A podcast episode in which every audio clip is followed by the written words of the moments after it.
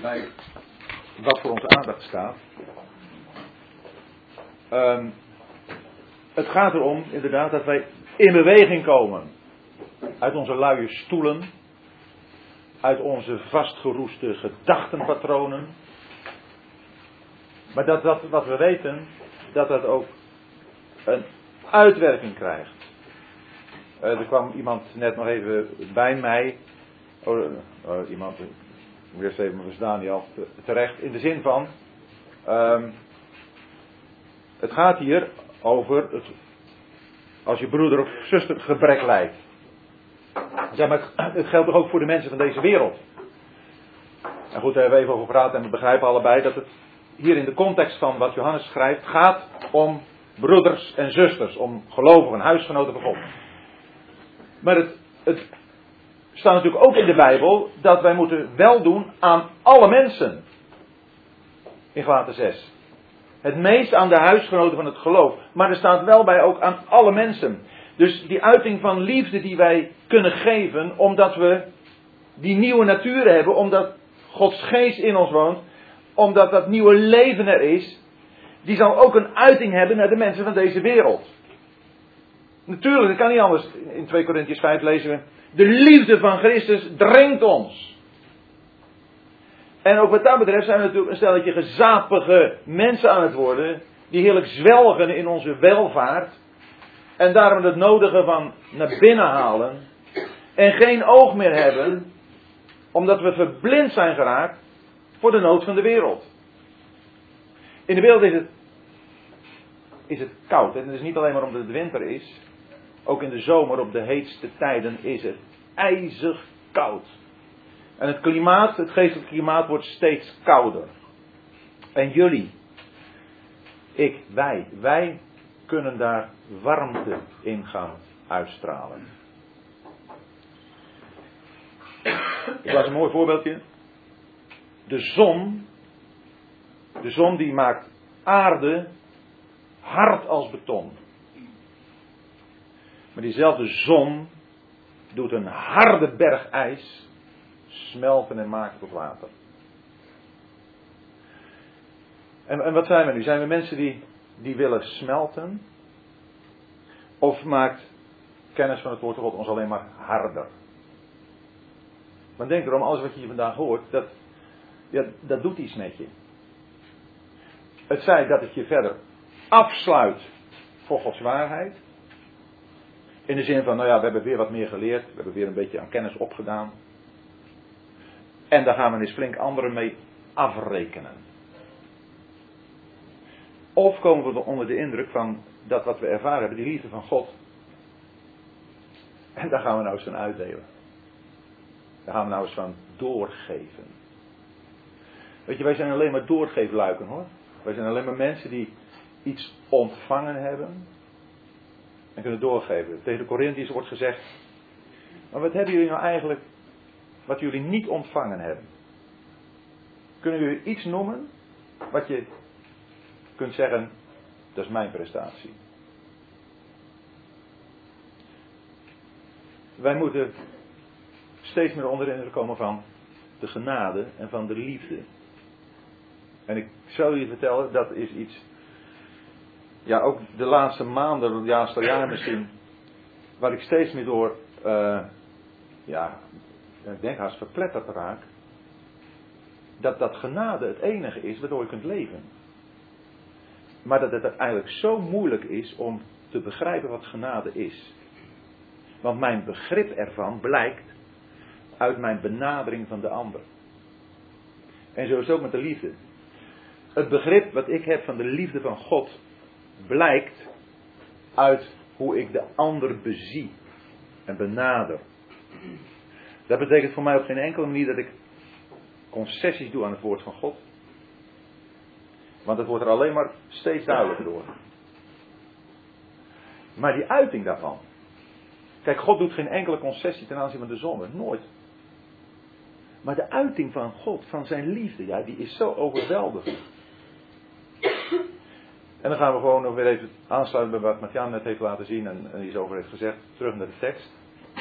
En hebben gezien dat, uh, goed, het zal niet, niet gevraagd worden van ons. Hoewel, ik, uh, ik denk dat als de Heer Jezus niet vrij snel komt, dat jullie nog, jullie zeg ik bewust, heel jonge mensen, nog voor enorm zware keuzes komen te staan. Want het christelijk vernis gaat er steeds verder af. God wordt steeds verder, niet alleen maar naar de rand van de samenleving geschoven, maar wordt er uitgeknikkerd. Er is voor God geen plaats meer. En jullie, wij en ik, zijn degenen die hier God vertegenwoordigen. Als we er dan toe komen, 1 Johannes 4. Dat God nu zichtbaar wordt, weet je op welke manier wordt God zichtbaar? Staat, als wij liefde hebben onder elkaar. Als we liefde hebben elkaar. Dan wordt God zichtbaar. En dat is een, een warmtebron die mensen van de wereld op een afstand houdt als het gaat om hun haat, maar aantrekt als het gaat om het gemis en, en de behoefte die ze allemaal hebben, toch ook aan liefde. Want ze zullen komen. En ik hoop zo dat we ook als plaatselijke gemeente, en ik hoop dat jullie, ik denk dat jullie dat voor jezelf ook willen, als plaatselijke gemeente een, een warmtebron, een, een centrum van warmte zijn. Dat heeft te maken met de manier waarop we over de Heer Jezus spreken. Of Hij echt centraal staat. Dat heeft ook te maken met de manier waarop we naar elkaar kijken. Of we elkaar aanvaarden zoals Hij ons aanvaard heeft. Of we elkaar kunnen helpen. En dat is wat Johannes hier zegt. Goed, het zal misschien niet nodig zijn dat je je leven geeft. Ja, misschien dat het toch nog een keer moet hoor. Dat er weer gevangenisstraf komt op een bepaalde beleidenis. Dat er misschien zelfs met de dood gedreigd wordt. En, en mensen die uit de islam tot bekering komen, die, die maken dat mee. In, in welk opzicht zijn wij bereid om naast hen te gaan staan? Maar wordt het niet gevraagd, dan wordt in elk van ons gevraagd dat we de ogen open hebben voor de nood, het gebrek wat een ander heeft. Maar, en dan gaan we nu verder bij vers 18. Kinderen, laten wij niet lief hebben met het woord of met de tong, maar met de daad en in waarheid. Dat betekent dus dat het niet moet uh, gebeuren met praatjes. We hebben het al even over gehad. Maar met de daad. Maar ook in waarheid. Dat betekent niet alleen maar dat het klopt met het woord van God. Maar in waarheid betekent ook dat je het in oprechtheid doet. Want weet je wat een geweldige valkuil is? Dat jij naar je broeder of zuster toe gaat die het moeilijk heeft en zegt nou ik, ik, ik heb hier wel wat voor je. Je komt of met een kerstpakket of je komt met een envelop met inhoud. En je denkt, jongen, heeft het allemaal goed gedaan. En ik denk dat als ik de volgende keer iets nodig heb van hem of haar, zullen ze dat beslist wel willen doen. Of dat je in je achterhoofd hebt, als ik dat geef, dan krijg ik dat terug. Dat is niet in waarheid. Dat is een kosten-batenanalyse maken. Dat is een berekende manier van geven. En zo is God nooit met ons omgegaan. God heeft nooit iets gegeven aan ons met de bijgedachte, dan krijg ik iets terug. Want alles wat God gegeven is pure genade. En het kan alleen maar bij ons werken dat we ons helemaal aan Hem geven. Maar dat geven van jou, van je tijd, van je aandacht, van je goederen aan de ander, moet in waarheid gebeuren. Echt onbaatzuchtig. En daarom is het misschien best een tip dat als je eens iets voor iemand hebt, dat je denkt van nou die broeder of zus die kan toch wel iets extra's gebruiken. Nou dat je dat of via een ander doet of naamloos. Hè, bij ons zou het dan kunnen dat je in het envelop doet met de naam van wie het bestemd is erop in de collectezak. En dan kan het daar naartoe. Laat dat goede overwegingen zijn. De wereld die geeft om daardoor op een lijst te komen. En ze zegt, jongen, kijk eens wat ik gegeven heb. Om daardoor eer te krijgen. Voor de gelovigen is het gewoon iets wat niet mag gebeuren. Daar moeten we ook radicaal mee afrekenen. Het nieuwe leven geeft onbaatzuchtig. In waarheid, in oprechtheid van hart. God zoekt waarheid in het binnenste. Daar gaat het God om. En dan, hieraan zullen wij weten dat wij uit de waarheid zijn en ons hart overtuigen tegenover Hem. dat als ons hart ons veroordeelt, God groter is dan ons hart en alles weet. Kijk, dat, ja, Johannes die is zo, die is goed joh. Johannes die, die denkt er ook weer aan dat bij ons het zo kan zijn, ja, maar we voelen ons zo zwak. We herkennen allemaal van, van die situaties dat je toch een beetje uit bent op, op eigen voordeel. En wie kan hem zeggen dat hij 100% van zijn broeder en zuster houdt? Dat, dat hij toch niet dan weer eens in de kritiek vervalt. Of, of dan weer eens in zelfmedelijden om, omdat de broeder of zuster weer niet zo vriendelijk is geweest. Johannes zegt hier, als je hart je veroordeelt daarin. En u zegt even met mijn woorden, is dat eigenlijk toch een bewijs dat je het nieuwe leven hebt. Als je geen nieuw leven hebt, dan maak je om die dingen helemaal niet druk. Het is zoals met Petrus. Als Petrus uh, de Heer verloochend heeft tot drie keer toe, dan komt uh, het moment na de opstanding van de Heer, dan komt Petrus met de Heer in aanraking. En dan zegt de Heer tegen, dan zegt de Heer tegen Petrus: Petrus, heb je me lief? En dan op een bepaald moment zegt Petrus: Heer, u weet alle dingen. Het is niet uit mijn leven gebleken, Heer, want ik heb u verlogen. Maar u weet alle dingen. Dat ik van u houd. En dat mag jij vasthouden. Dat is wat Johannes hier zegt. Johannes zegt hier van, als je, als je hart je veroordeelt, van, je wordt aangeklaagd door je geweten, als je hart je veroordeelt, dan mag jij weten dat God groter is dan jouw hart. Ja, dat is, dat is toch een geweldige bemoediging. Daar, daar, daar word je toch alleen maar blij van. Daar, daar word je toch alleen maar dankbaar voor. Dat God zo goed jou kent, mij kent. Dat hij gewoon weet, op de bodem van mijn hart is daar dat, dat, dat verlangen, die, die uiting van, Heer Jezus, ik hou van u. En ik hou van mijn broeders en zusters. Hoe het soms ook maar benepen tot uiting komt. Maar ik hou ervan. Ik kan niet zonder ze. Als iemand meent dat hij christen kan zijn in zijn uppie, dan gaat hij dood. Geestelijk dood. Want het is juist het gezelschap van de gelovigen waarin we gevormd worden, waardoor we warm worden gehouden.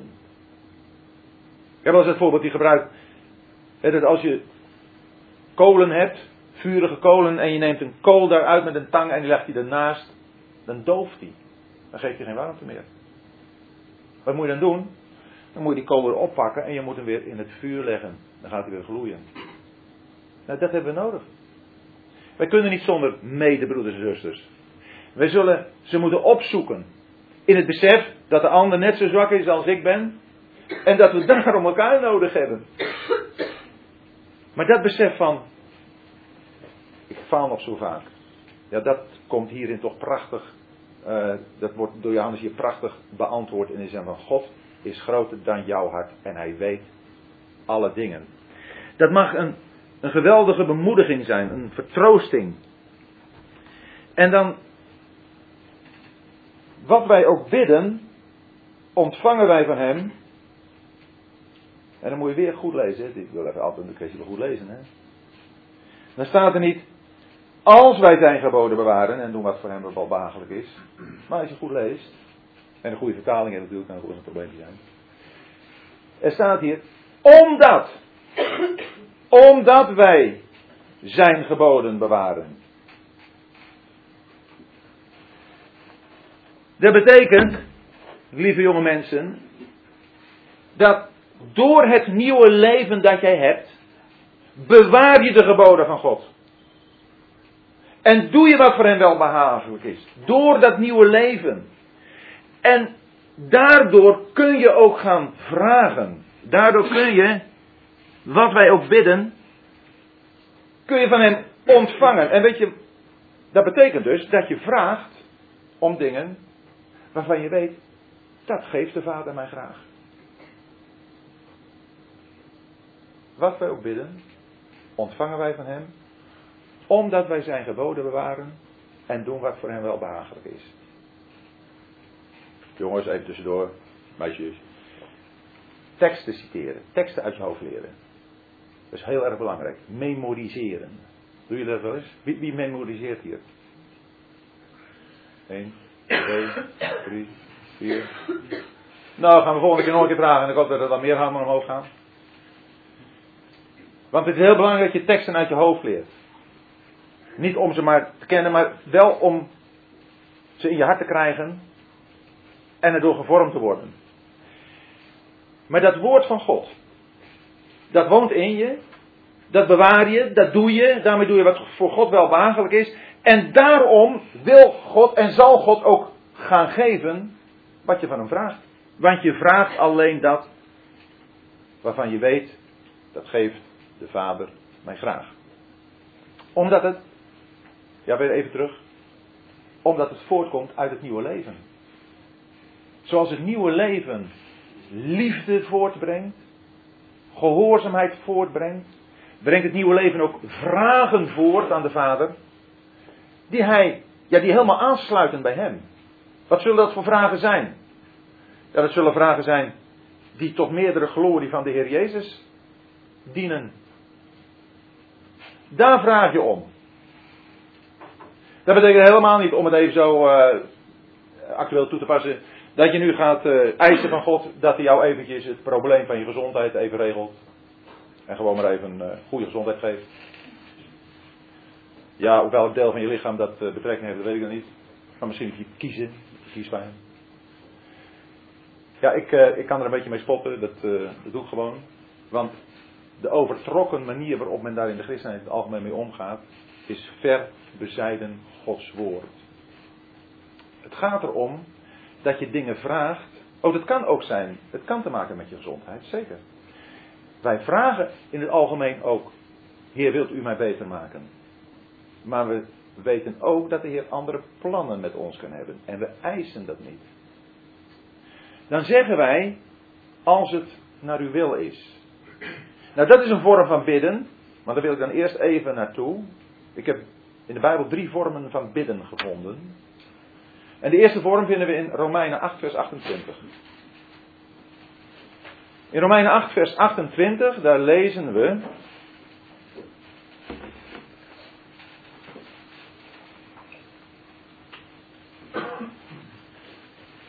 Ook zit ik in vers te ver. Vers 26. Ik zit twee versen te ver. Romeinen 8. Vers 26. En evenzo komt ook de geest onze zwakheid te hulp. Want wat wij naar behoren zullen bidden, weten wij niet. Maar de geest zelf bidt voor ons met onuitsprekelijke verzuchtingen.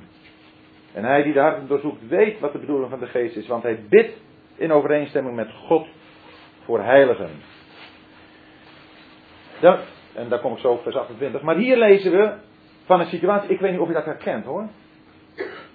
Maar dat je met iets zit, een probleem, waar je eigenlijk niet, niet de goede woorden voor weet. Dat, dat behoudt je zo bezig, je weet niet hoe je het moet uiten. Je, je, je zucht het uit. Maar dan is de Heilige Geest die in je woont, die weet precies wat jij bedoelt. Wat de Geest die in jou is, wat die bedoelt. En dan kun je het, door de Geest worden die woorden als het ware bij God gebracht. Want de Geest zelf, die in je woont, die weet wel wat jij bedoelt. En dan staat er wat het antwoord is, vers 28, maar wij weten dat hun die God lief hebben, alle dingen meewerken ten goede.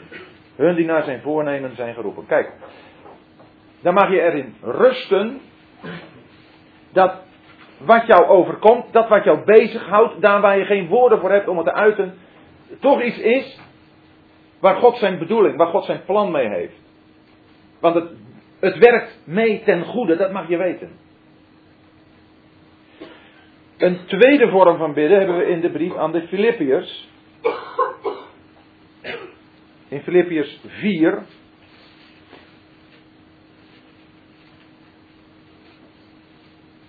Vers 6.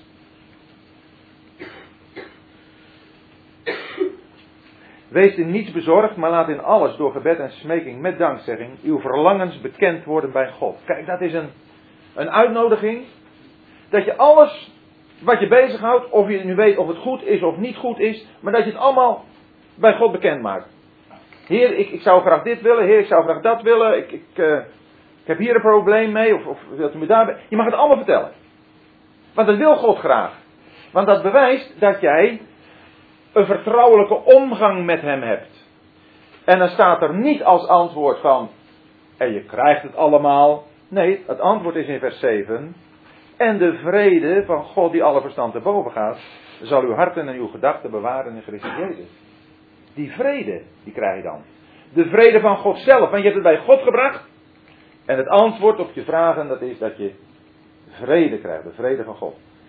En hier in de brief van Johannes hebben we die derde vorm van bidden. Die hoogste vorm, zou ik willen zeggen.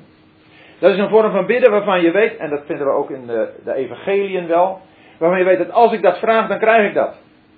Want ik weet dat dat precies past in het plan van God. God is van plan mij dat te geven. En hij wil het mij geven op grond van mijn gebed. Dus zie je wel dat je hoeft je niet gek te laten maken met, ja er staat toch bid en u zult ontvangen. Maar er staat, gek laten maken. Het staat er toch? Jazeker staat het er. Maar ook dat staat weer niet op zichzelf. Zoekt en u zult vinden. Klopt en u zult open gedaan worden. Dat betekent dat er drie, drie uh, opeenvolgende handelingen zijn. Je kunt bidden om te ontvangen, maar je moet ook volharden om te ontvangen. En je moet ook vertrouwen om te ontvangen. Hier in de brief van Johannes gaat het erom dat je weet, de Vader, die wil mij geven alles wat te maken heeft met de uiting, met het vertonen met het zichtbaar worden van het nieuwe leven. Daar gaat het hier om. Dus al die uitspraken van het bidden moet je ook weer lezen in het verband van de brief waarin het staat. Dat is zo belangrijk. Dat is Bijbelstudie, jongens. Bijbelstudie is ook kijken naar het verband waarin het staat. Maar dat geeft ook de kracht. En zo is het dus hier met het oog op het nieuwe leven. Dat zich uit in het bewaren van geboden, zijn geboden en het doen wat voor hem wel behagelijk is. En wat is dan dat gebod, zegt vers 23. Dit is zijn gebod dat wij geloven in de naam van zijn zoon Jezus Christus. En elkaar lief hebben zoals hij ons een gebod gegeven heeft. Ja, dat is geen moeilijk gebod natuurlijk, hè? Geloven in zijn zoon Jezus Christus. Het is wel het gevolg van een opdracht. Je moet geloven om behouden te worden. Maar het geloven heeft ook te maken, niet alleen maar voor je zaligheid, het behoud van je ziel, maar het geloven heeft ook te maken met het vertrouwen hier en nu. Geloof jij in de naam van de Zoon van God, Jezus Christus? Zijn Zoon, Jezus Christus. Daar moet je dus ook je mee bezighouden. Die naam die de Zoon van God is en die Jezus Christus genoemd is. Wie is Jezus? Jezus is de naam van de Heer Jezus die hij gekregen heeft bij zijn geboorte op aarde. U zult zijn naam Jezus noemen. De betekenis van die naam is dat hij zijn volk verlossen zal. Jehovah is verlosser, de Heer verlost. Maar hij is het als mens. Jezus doet denken aan zijn vernedering op aarde. Christus, daarvan lees je dat dat de naam is die God hem gegeven heeft toen hij terug was in de hemel. In Handelingen 2 lees je dat. God heeft hem gemaakt tot Heer en tot Christus. Christus betekent gezalfde. Christus is de Griekse naam voor wat Messias in het Hebreeuws is. En die beide betekenissen, Messias en Christus, dat is voor ons gezalfde. Christus is ook de man van Gods welbehagen. Christus is de persoon van wie je leest in de brief aan de Efeziërs. Dat jij en ik gezegend zijn met alle geestelijke zegening. In Christus. In de hemelse gewesten. Je moet de brief aan de Efeziërs lezen en kijken hoe vaak dat nou Christus voorkomt. Dat is de verheerlijking.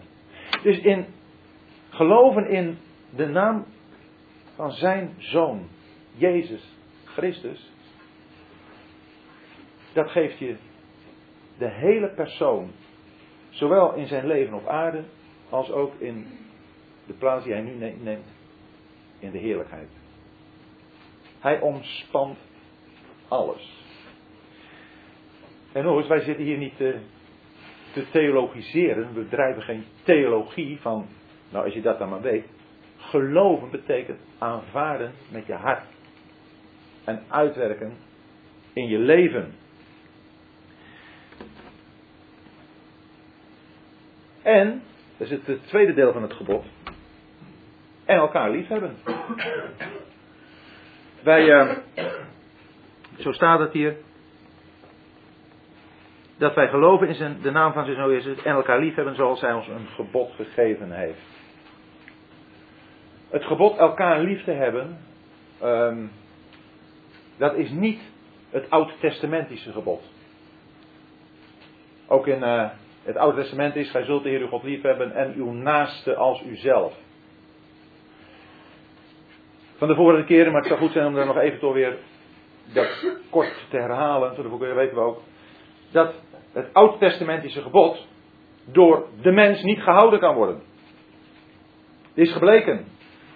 Het hele gebod, de naaste liefhebben als jezelf en God boven alles, dat belooft leven. Maar er is niemand die nog leeft. Ieder heeft dat gebod overtreden. Want de mens van nature kan dat gebod ook niet houden. Het is onmogelijk. Daarvoor moet je het nieuwe leven hebben. Dat nieuwe leven dat in je is. En het verschil tussen het gebod van het Oude Testament en het gebod van het Nieuwe Testament kun je zo samenvatten. Het gebod van het Oude Testament is: doe dit en leef. Het gebod van het Nieuwe Testament is: leef en doe dit. Je voelt het verschil, denk ik. Het gebod van het Oude Testament vraagt prestatie van jou om daardoor te kunnen leven, om daardoor leven te krijgen. Het gebod van het Nieuwe Testament is gegeven aan het leven dat je hebt. En dat zich dan ook moet gaan uiten. En kan uiten, want je hebt het nieuwe leven. En dan kun je ook elkaar lief hebben. Die liefde kan zijn uiting krijgen naar anderen toe. Het is een gebod. Het is een opdracht. Maar een opdracht waar het nieuwe leven ook graag aan voldoet. Het is zoiets moois, zoiets indrukwekkends. Wel, zegt Johannes. En wie zijn geboden bewaart, blijft in hem. Ook hier gaat het weer niet om een ja, verantwoordelijkheid, dat je moet inspannen om dat te doen. Het is een constatering. Als je ziet dat iemand de geboden bewaart, dan heeft zo iemand zijn verblijf in God, in Christus. Nog weer, het gaat er niet om in welke mate wij die geboden bewaren, maar we voelen allemaal onze tekorten daarin. En we struikelen er allemaal in. Maar het gaat om het feit dat we het doen. Dat we werkelijk die geboden bewaren. We verlangen daarnaar te doen. We doen het ook. We doen niet volmaakt. Maar we doen het omdat het er is.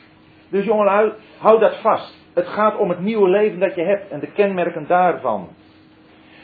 En dan komt Johannes hier met. En hieraan weten wij dat hij in ons blijft aan de geest die hij ons gegeven heeft. Weet jullie. Uh, Weet jullie dat je de Heilige Geest hebt ontvangen? Heeft er iemand nog twijfel over dat hij de Heilige Geest ontvangen heeft? Je hebt de Heilige Geest ontvangen, zegt Efesius 1, vers 13. Toen je het evangelie van je behoudenis hebt geloofd. En wat is het evangelie van je behoudenis? Zegt 1 Corinthians 15. Het evangelie van je behoudenis is dit. Dat je gelooft dat de Heer Jezus voor je zonden gestorven is naar de schriften. En dat hij op de derde dag, dat hij is begraven en op de derde dag is opgestaan naar de schriften. Dat is het evangelie van de Heb je dat geloof? Dan ben je verzegeld met de Heilige Geest van de belofte. En die geest woont in je. En die geest die zoekt een. Die geest die zoekt een uitweg. Die geest die wil jou um, overtuigen. Die wil jou brengen bij de Heer Jezus. Die geest die is niet um,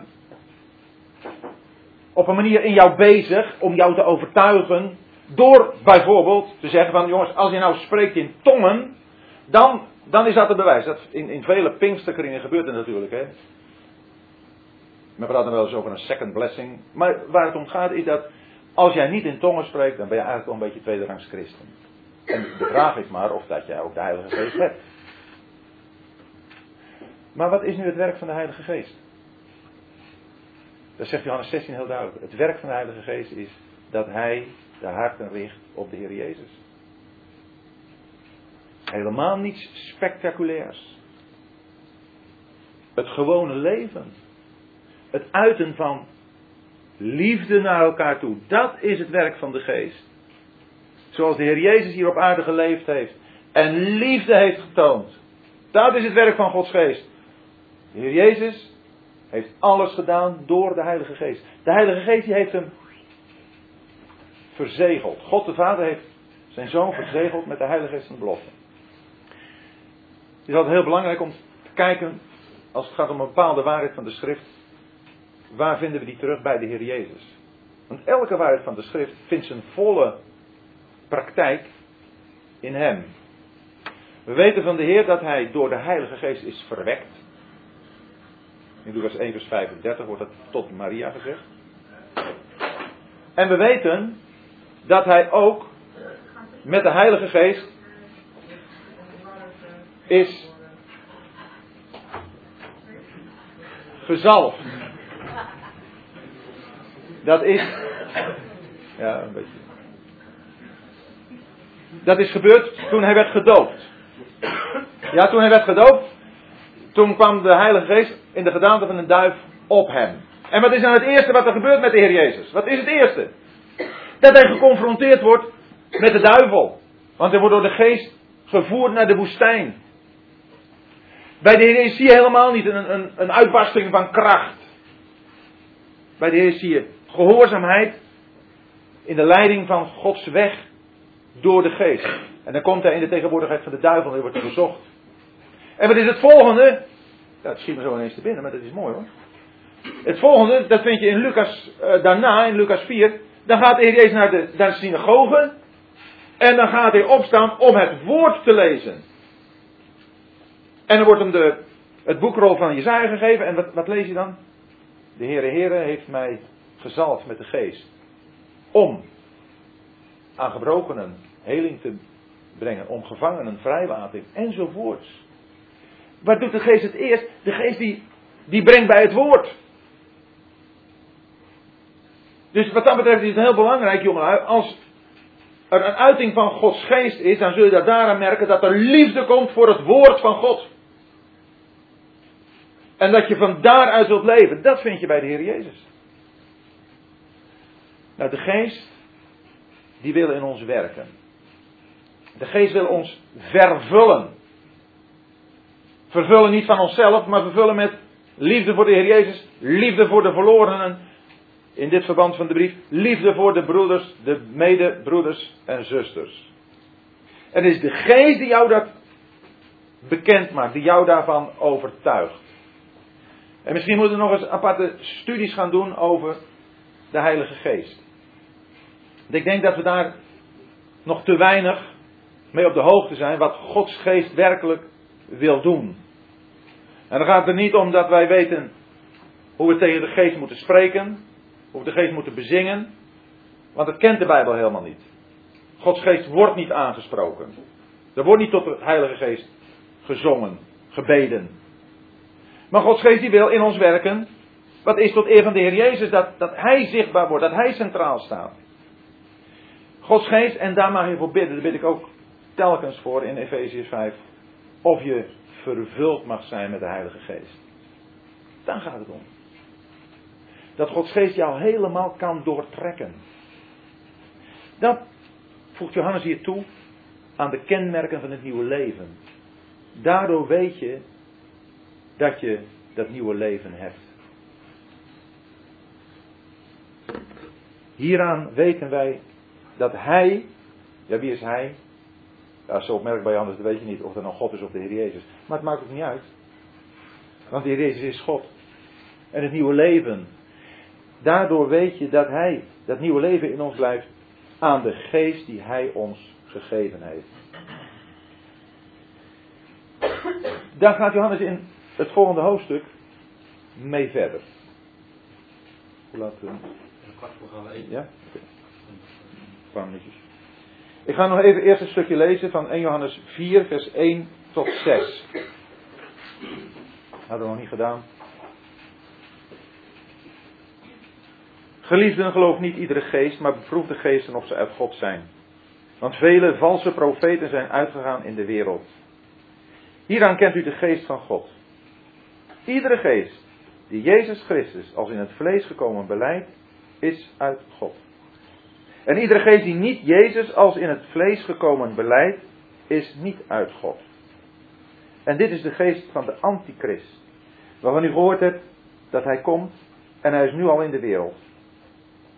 U bent uit God, kinderen, en hebt hen overwonnen, omdat hij die in u is groter is dan hij die in de wereld is. Zij zijn uit de wereld, daarom spreken zij uit de wereld. En de wereld hoort, on, hoort hen. Wij zijn uit God. Wie God kent, hoort ons. Wie niet uit God is, hoort ons niet. Hieraan kennen wij de geest van de waarheid en de geest van de dwaling. Hier gaat Johannes dus verder over de geest van God. En ook wat dat betreft leven wij natuurlijk in een buitengewoon um, geestrijke tijd. Want de belangstelling voor het spirituele, die wordt steeds groter. Men zoekt een vulling voor de geest. Er komen stiltecentra. Er komen een heleboel Oosterse filosofieën overgewaaid hierheen. Want de mens zoekt iets. De mens is ook geest, ziel en lichaam. Het lichamelijke, daar wordt voldoende aandacht aan besteed. Ook in een eh, zeer overvloedige mate natuurlijk. Ook het gevoel, de ziel, het, het gevoelsleven, dat, dat krijgt zijn uh, voeding. Maar ook de geest. En de geest is wel het belangrijkste, als je dat zo kunt zeggen, deel van de mens. Daarom staat er in 1 Thessalonians 5 ook dat de mens is geest, ziel en lichaam. Als je vraagt welke drie onderdelen de mens bestaat, heb je grote kans dat men zegt lichaam, ziel en geest. Gods woord zegt geest, ziel en lichaam. Het gaat namelijk om wat de mens werkelijk kenmerkt, het is zijn geest. Jacobus zegt, zonder geest is het lichaam dood. De geest is dat waardoor een mens in verbinding staat met God of in het algemeen met de geestelijke wereld. En de hele geestelijke wereld is bezwangerd van demonische invloeden. Er is een enorme strijd in de hemelse gewesten aan de gang. En die hemelse gewesten die spannen allemaal samen om de christen, om jou en mij monddood te maken. Om jou en mij ook het leven, het besef en het genot van het nieuwe leven te ontroven. Dat we ons daar maar niet mee bezighouden. Het kan best zijn dat wij nieuw leven hebben. Nou, dat kan de duivel ons dan niet meer afpakken. Maar hij kan ons natuurlijk nog wel met een heleboel dingen doen bezig zijn, waardoor het nieuwe leven ook niet functioneert. En die geestelijke wereld, en we leven in een geestelijke wereld, in een christenheid, waar het denken van de mens steeds grotere vormen aanneemt. Ik heb al eventjes die, uh, die heet dan dominee Troost aangehaald. Die gewoon door het denken, maar we kennen allemaal Kuitert. Hè, die het algemeen betwijfeld christelijk geloof heeft geschreven. Maar ook die Klaas Hendricks nog een keer genoemd, die gewoon zegt dat er geen God is. En dat dat een, een projectie is van een mens, van mensen. Dat is de christenheid binnengekomen. Dat is geïntegreerd. Dat is omdat natuurlijk de christenen niet waakzaam zijn gebleven. Maar ze zijn er wel, die geesten. En wij, wij bevinden ons, ons op dat terrein. En die geesten die proberen ons denken te beïnvloeden. Maar dat is niet alleen maar als het gaat om het christelijk leven, het gaat ook om het maatschappelijk leven. Het is ervan doordrenkt. En dan zegt Johannes, geloof niet iedere geest. Want ze kunnen ook nog een keer mooi praten over Jezus. Jezus is een, uh, ja, toch wel een goed voorbeeld. Een bijzonder mens. Navolgenswaardig hoor. Maar dat hij de zoon van God is en dat hij moest sterven aan het kruis. Dat hij zijn bloed heeft moeten geven om ons van zonde te bevrijden. Daar wil men niet van weten. Daar gaat men aan voorbij. Kijk, als het gaat om de islam, gaat hier over de antichrist, dan is dat niet een imitatiegeest. De islam is duidelijk een anti, een tegen Christus. Maar antichrist heeft ook nog een andere betekenis, dat is in de plaats van Christus. In de plaats van Christus betekent je een Christus voorstellen die niet de Christus van de schrift is. En daarvan kun je op aan, dat is een christen, een, een Christus die jou het leven heel aangenaam voorstelt. Die zegt, ja moet luisteren joh, zo moeilijk hoeft het niet te doen. Je kunt toch een beetje vrolijkheid in het leven hebben. Maar dan gaat het wel om de platvloerse vrolijkheid. Want de christen, daar zijn we in deze brief mee begonnen. Die kent werkelijke blijdschap. Volle blijdschap. Maar de platte, holle blijdschap van de wereld. Ja, dat is wat de antichrist, de geest van de antichrist. Dat zijn de geesten van de antichrist. Aan je voorstelt. Wat ze ook proberen is jouw slaaf maken. Je, je te, te onderwerpen aan hun leringen. Je binnen te voeren in een, een geheim genootschap als het ware. Waardoor je dan gevangen wordt in de geest van een denken, waardoor jij niet meer vrij bent om voor God te functioneren. En dan kun je misschien je in maatschappelijk opzicht en in sociaal opzicht, daar kun je misschien iemand van betekenis worden, want dat wordt er echt nog wel bij beloofd. Maar dan word je geaccepteerd juist door die wereld, waarvan we gelezen hebben dat die wereld je haat. Dat die wereld jou niet moet. En die vermenging, dat is wat de geest van de antichrist wil bewerken. Hij wil jou niet en hij wil mij niet als mensen hebben die zich volkomen afzonderen van de wereld en voor God. Die dus, in de taal van de brief van Johannes, leven vanuit het nieuwe leven. Leven zoals de Heer Jezus geleefd heeft. En die heeft nooit meegedaan met de geest van zijn tijd. Daardoor werd hij ook verworpen. En hij wees het kwaad aan in de, in, in de synagoge, in het fariseïsme. Daardoor werd hij, daarvoor werd hij verworpen. De mensen, de, geest, de geestelijke, de godsdienstige leiders van zijn tijd, hebben hem gedood omdat hij hun positie bedreigde.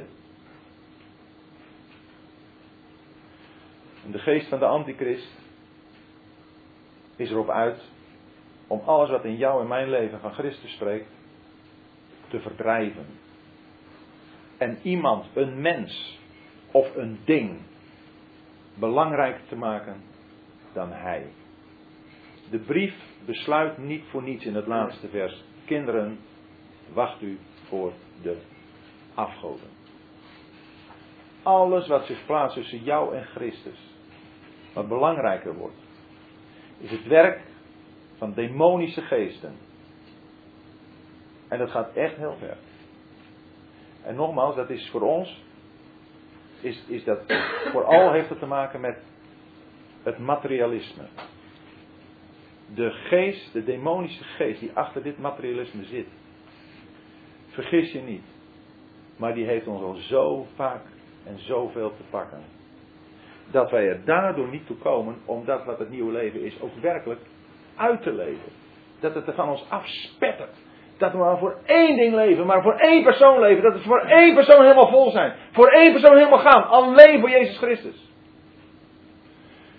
En daarom zegt Johannes hier zo: geloof niet iedere geest. Denk erom, het is een geestelijke strijd. Ik, ik kan het jullie, ook zou het je willen ingieten. maar ik kan het jullie niet duidelijk genoeg en niet nadrukkelijk genoeg zeggen. We hebben te maken met een geestelijke strijd. Heb de ogen ervoor open. Geloof niet alles wat er op je afkomt. Denk niet dat je ongelukkig bent als je dit of dat niet hebt. Denk, en dan wil ik het niet alleen maar over de dingen die je kunt kopen. Maar denk niet dat je ongelukkig bent als je dit of dat niet kunt. Denk dat je ongelukkig bent als je een bepaald gemis hebt. Denk niet dat je daar ongelukkig bent. Dat zijn de geesten die, die op jou inpraten.